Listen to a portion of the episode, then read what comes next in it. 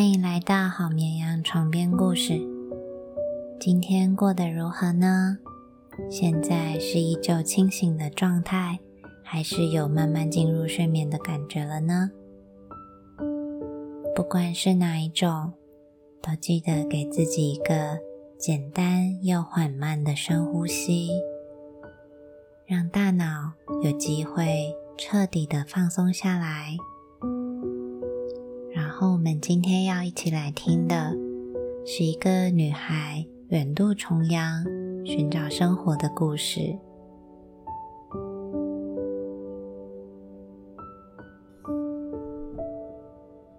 克莱门丁娜，她生长在纳斯科塔，那是一个小城，距离首都索菲亚有好几千公里。她的出生并不特别，可他在十四岁那年，经历一场生死交关的时刻，在一个下大雪的夜晚。那天天黑，他去喷水池汲水，在回他们住的塔楼途中，他看到了狼群，大概有六七只，在雪地里以小跑步的方式奔上了阶梯。他扔下水桶，跑进塔楼，吓得连舌头都不听使唤了。可他依旧从门缝偷看。他看着那些狼群，比野狗粗野，既害怕又入迷，仿佛这群走在雪地里的野狼就是死神，或是他一知半解的生命中另一个神秘的部分。他十七岁的那年，在一个没什么分量的男爵家中当女佣。那是一个位在山坡上的别墅。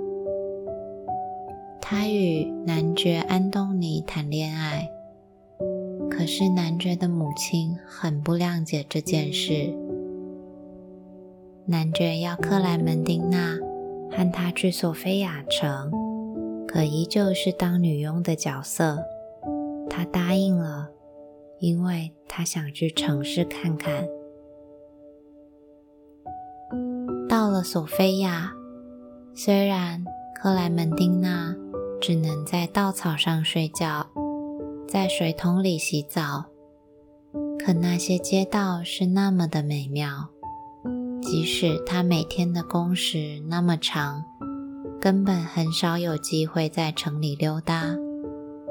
而男爵答应给她每月一万二千里拉的工资，到月底。他依旧一毛没给。第二个月底还是没有。城市的厨子说，男爵经常从乡下找来一些女孩，然后一毛工资不给。有一天晚上，克莱门丁娜为男爵开门的时候，毕恭毕敬地向他问起工资的事。男爵说。他提供房间给他住，让克莱门丁娜有机会换环境，见识大城市。他要知足了。克莱门汀娜没有外套穿，鞋子也全是破洞，吃的是男爵餐桌上的残羹剩饭。他明白过来，他必须要找别的出路了。可他连回纳斯科塔的钱都没有。就在那天晚上，厨子的表亲告诉克莱门丁娜，有两个美国人在找女佣。那两个美国人有两个小孩，他们读过书，很有教养。美国人愿意出。两万里拉一个月的工资，给他住在一间宽敞的房间。克莱门丁娜很开心。第二天早上，他就把行李全部搬进美国人的家里。克莱门丁娜听说过很多美国人的事情，听说他们很慷慨，但不聪明，而这些话有一部分是真的。他们对待克莱门丁娜就像是家里的客人，请他做事情时总是先问他有没有时间，而且每逢周四和周日，总是鼓励他上街走走。这对美国人夫妻，先生高高瘦瘦，在大使馆工作，他的头发剪得极短，就像个德国人。太太很好，她的皮肤像大理石，她的衣服看起来很多。克莱门丁娜觉得在这里的生活自在又舒服，向上帝祈求这样的生活永无休止。美国人夫妻习惯把所有的灯都开着，好像电不要钱似的。他们在壁炉里烧木头，只为了去除入夜的寒气。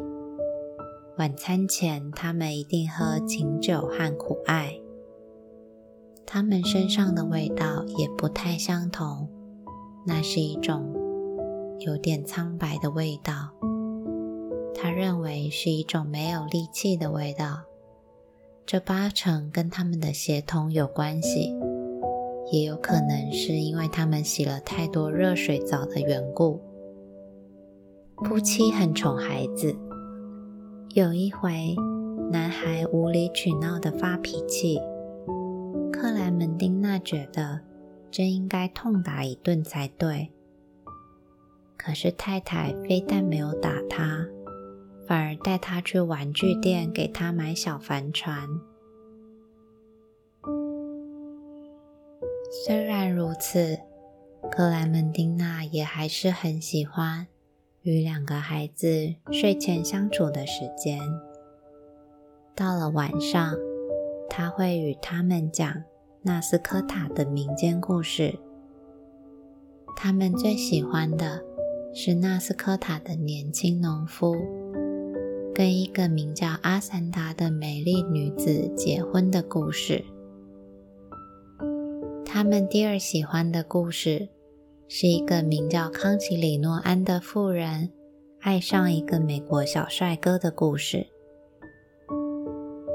另外，克莱门丁娜也讲了圣母玛利亚的宝石神迹，以及她小时候在阶梯上见过狼群出没的可怕时刻。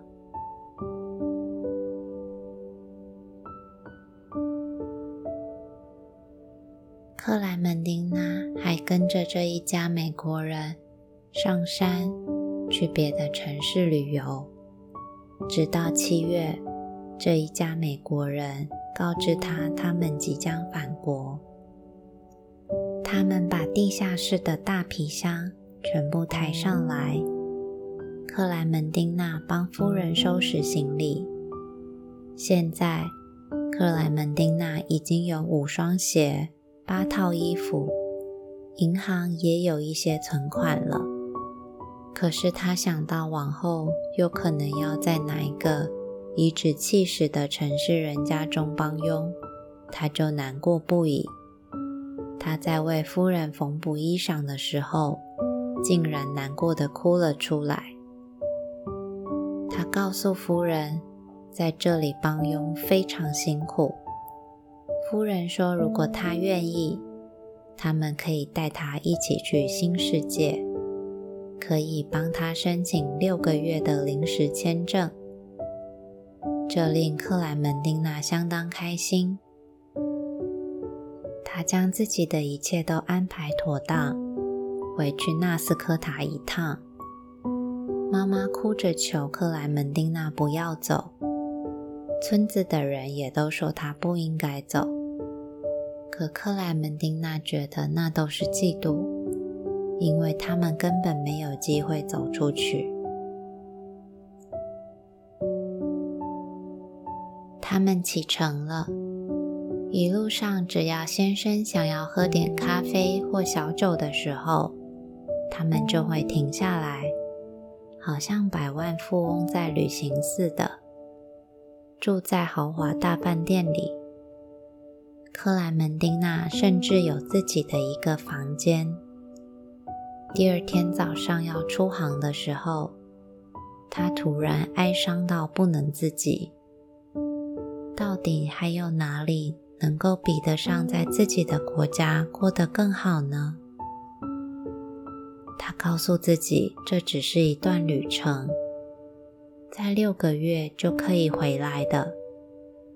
要是没有出去看过，怎么知道上帝造的世界有多么的奇异，多么的不同呢？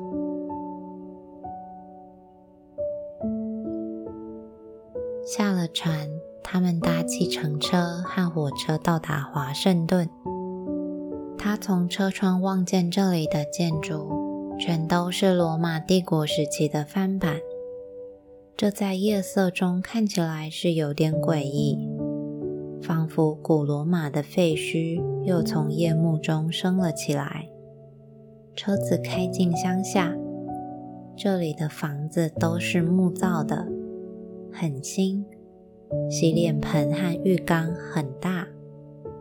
早上，夫人教他使用各种机器。起初，他对洗衣机很是怀疑，这东西只加肥皂和热水，又不会洗衣服。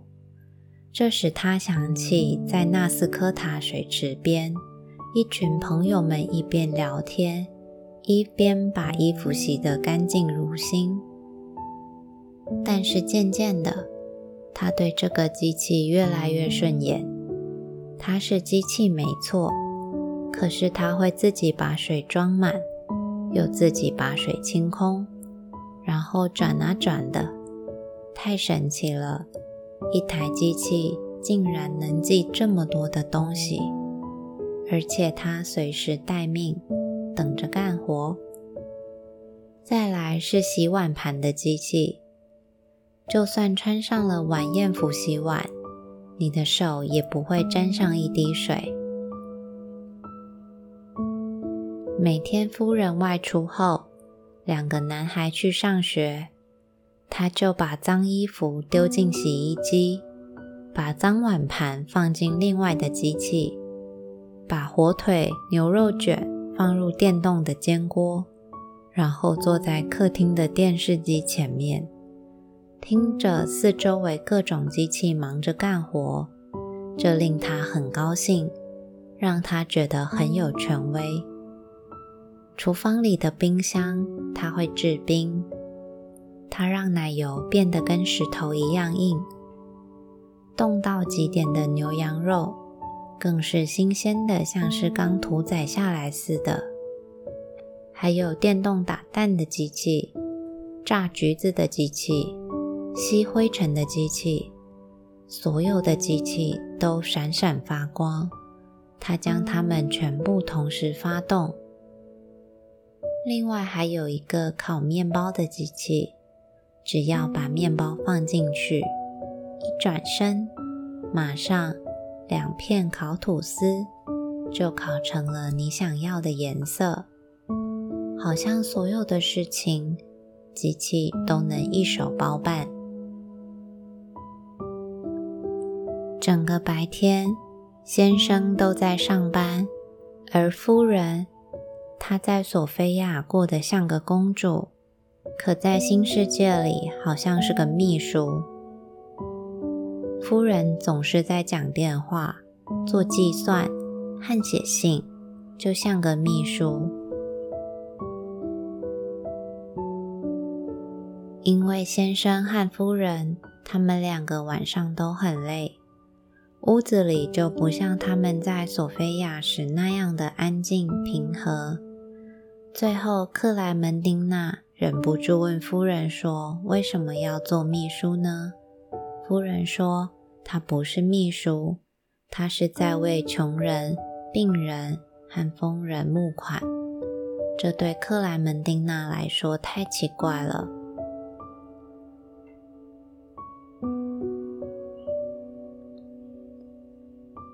有个从索菲亚来的老乡，是一个送牛奶的老头，他们都管他叫做老乔。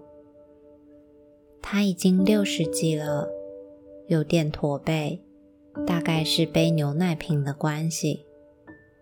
克莱门丁娜常和老乔一起去看电影，老乔会用家乡话替他解说电影故事，一面捏他逗他，还求他嫁给他。克莱门丁娜只当是说笑，从不认真。而新世界有很多奇怪的节目，有的节目只有火鸡，没有圣徒，然后是圣诞节。他看着新世界的人们买一棵绿树，树在客厅里挂上许多闪亮的项链，仿佛它就具有扫荡恶魔和聆听祈祷的神力。另外值得一提的是，圣诞节的下雪，这里的雪比纳斯科塔的雪好看。这里没有狼群，男男女女都在山上滑雪，孩子们在雪地里玩耍，屋子始终都很温暖。克莱门丁娜每周都和老乔一起去看电影。老乔也照旧把电影故事讲给他听，照旧求他嫁给他。有一回，在看电影之前，老乔停在一栋全部木造、粉刷得很细心的房子面前。老乔开了门锁，带克莱门丁娜上楼到一间墙壁贴满壁纸的公寓房。涂着亮光漆的地板闪闪发光，一共有五个房间，还有很现代化的浴室。老乔说：“如果克莱门丁娜嫁给他，这间屋子就是他的。他会给他买洗碗的机器、打蛋的机器，就跟夫人家里一样。”还有火腿牛肉卷煎好会自动关掉的煎锅。克莱门丁娜问老乔：“买东西的钱要从哪来？”老乔说：“他已经存了一万七千美元。”他从口袋拿出一本书，是银行存簿。只要克莱门丁娜肯做他的老婆，这些钱全都是他的。克莱门丁娜拒绝了，可是看完电影，回到家，想到这些机器，她伤心起来。她真希望自己从来没有来过这个新世界，一切的一切都不再像从前那样了。如果她回到纳斯科塔，跟大家说有这么一个男人，长得不好看。可是很诚实，很温柔，愿意给他一万七千块美元和有着五间房的屋子，绝对会没有人相信。他怎么能够再睡回稻草垫子，住冰冷的房间就能满足呢？他的临时签证四月到期。有一天晚上，先生与他说起这件事情。他说：“很抱歉，克莱门丁娜，他们不让我延长签证的期限。”克莱门丁娜说：“没关系，这个国家不要我，我就回家吧。”先生说：“不是这样的，克莱门丁娜，但都是因为法律。”我真的很抱歉，你的签证在十二号到期，我必须在此之前买好船票，安排你上船的事宜。克莱门丁娜道谢，可她很低落。她离开了一个世界，来到另一个世界，结果现在两个世界她都失去了。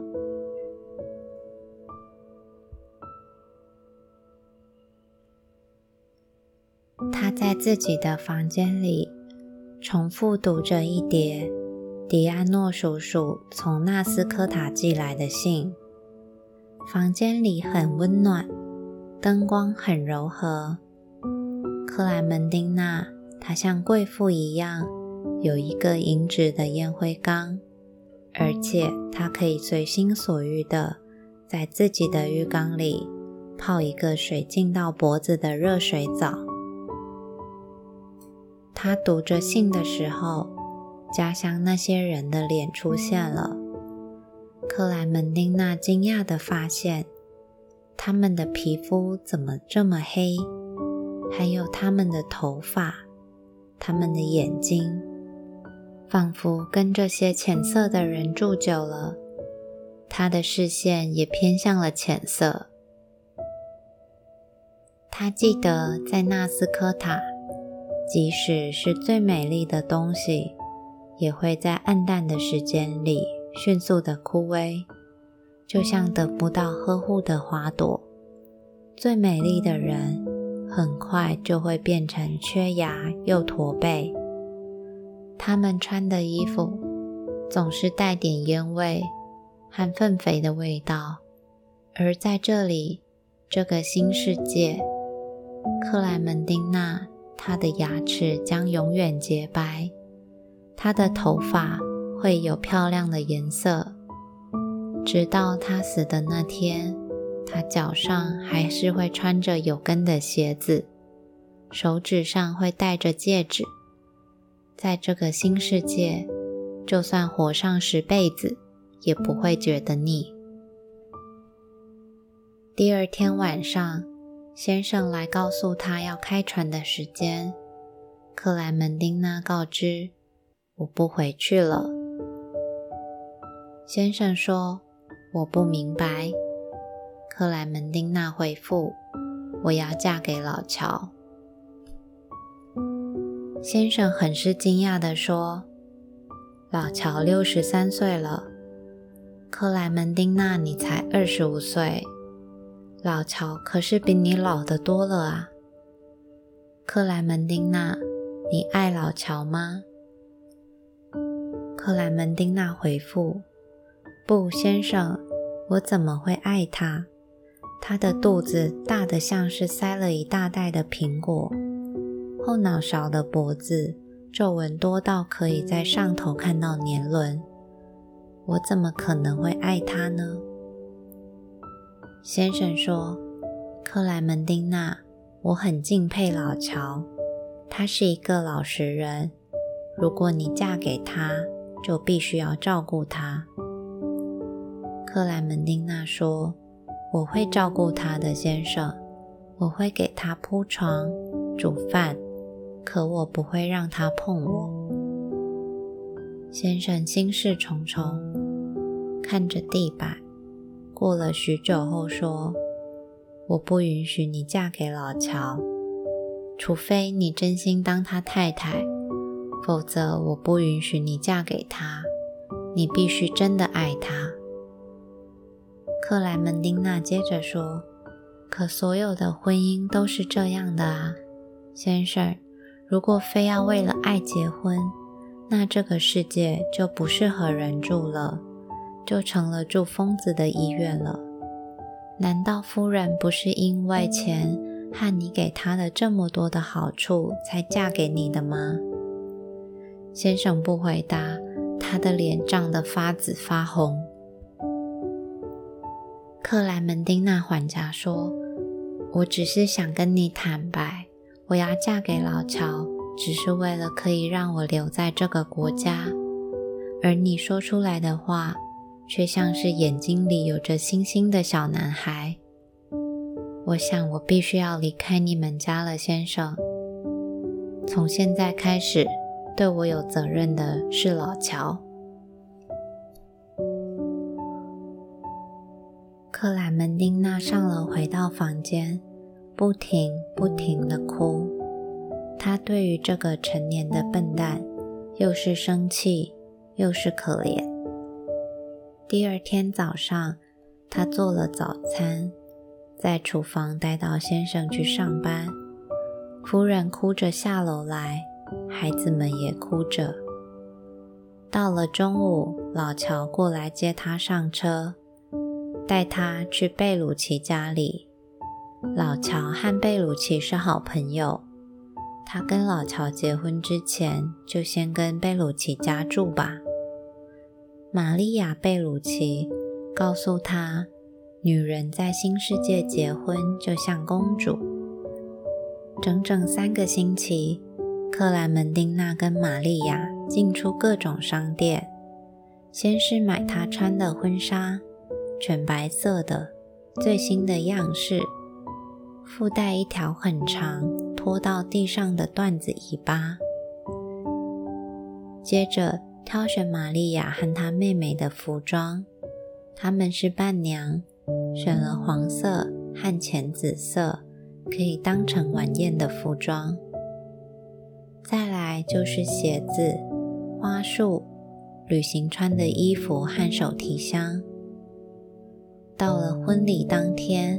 他累坏了，全程都像在梦游，几乎什么也不记得了。婚礼上好多的朋友，美酒、音乐，然后他就跟老乔一起搭火车去纽约。纽约的楼房好高，高得令他发起了乡愁，觉得自己好渺小。他们入住的饭店很豪华，走过铺着厚地毯的走廊，进入一个漂亮的房间，一样处处铺着厚厚的地毯，有厕所间，有浴盆。服务生一走，老乔就从手提箱取出威士忌，喝了一杯，然后叫他过去坐在他的腿上。克莱门丁娜说。且慢，且慢！白天这样做会遭到厄运的，最好等到月亮升起。他想先下楼去看看餐厅和酒吧。他们下楼后保持沉默，不说话。克莱门丁娜的直觉，在这么宽敞奢华的地方，最好别说家乡话。他们参观了一些酒吧和餐厅，处处富丽堂皇。走在海边宽敞的步道，空气中有盐味，有煎炸食物的香味，令他想起家乡的节庆日。当初他就是横跨这片大海来到新世界的。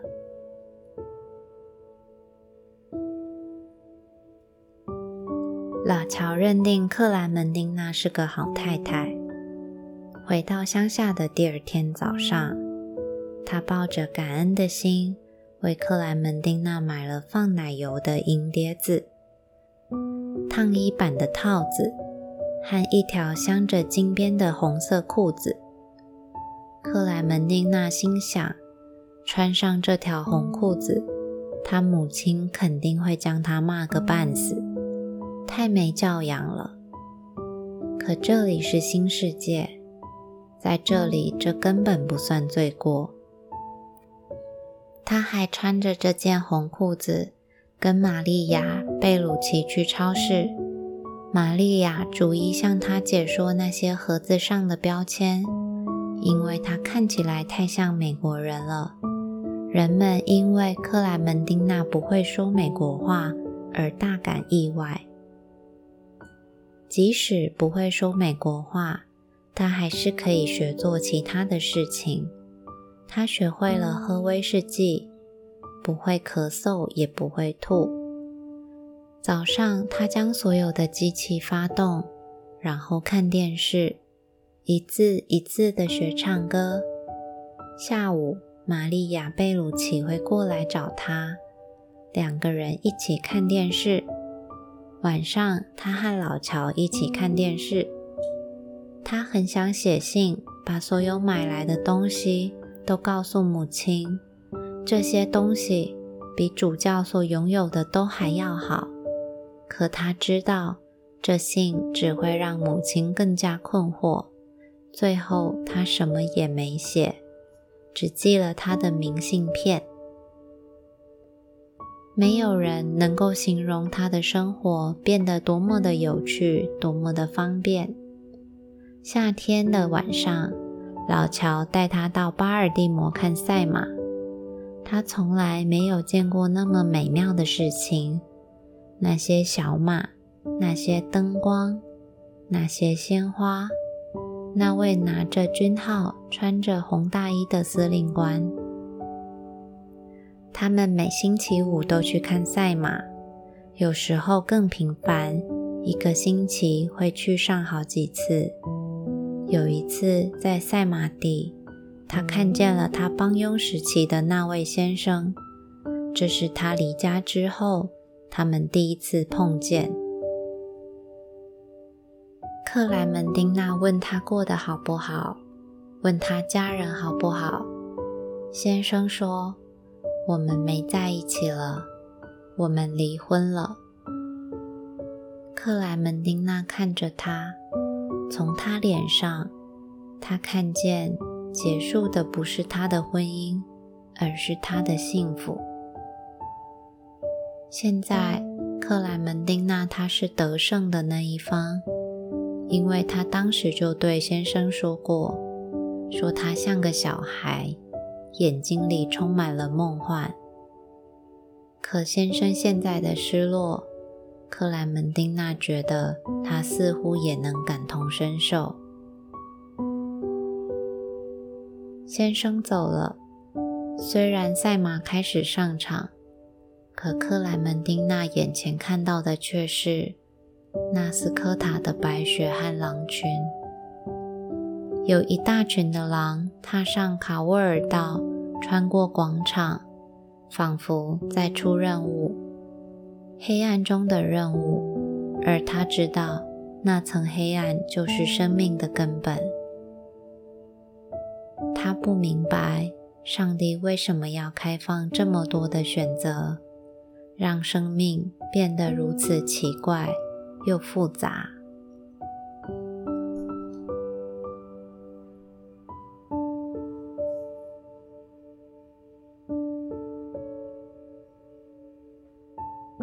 听到这里，你是否已经进入沉沉的梦中了呢？那我们就说一声晚安，祝你一夜好眠。